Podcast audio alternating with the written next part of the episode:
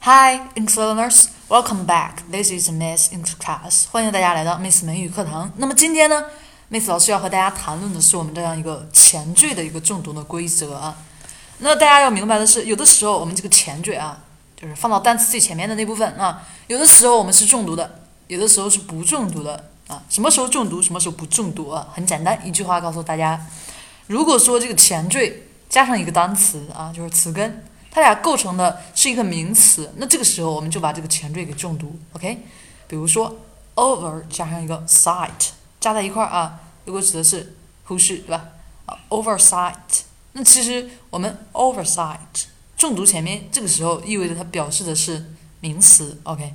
那如果说它想表示的是动词啊，想表示的是动词，这个时候其实我们重读的是不是前缀？我们重读的是后半部分啊，第二部分 oversight。Okay, in this case, we are trying to emphasize the root of the word. 这个时候呢，其实我们主要是在那个强调词根部分啊。这个时候就证明它是一个动词啊。大家也看出来，如果说对于名词、对于动词，我们对于它的这个前缀，哪个是强调的呢？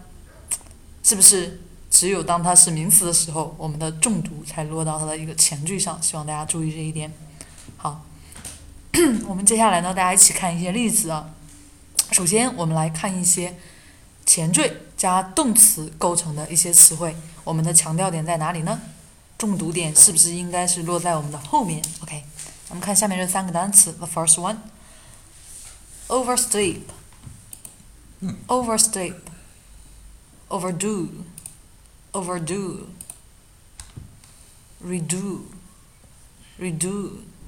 这些大家都能看出来，我们没有强调前缀，对吧？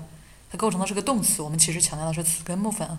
那大家接下来看我们后面的这三个单词，第一个，refill，填充、填满，refill，OK，名词，对不对？repeat，repeat，这个时候还是名词啊。第三个，outcome，结果，对不对？也指的是名词啊。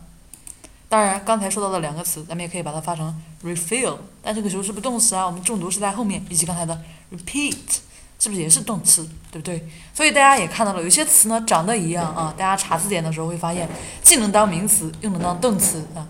但你分析一下，其实就发现出来里面还是有规律的。OK，That's all for today。这就是今天 Miss 老师想要跟大家分享的我们前缀的一个重读的一个知识。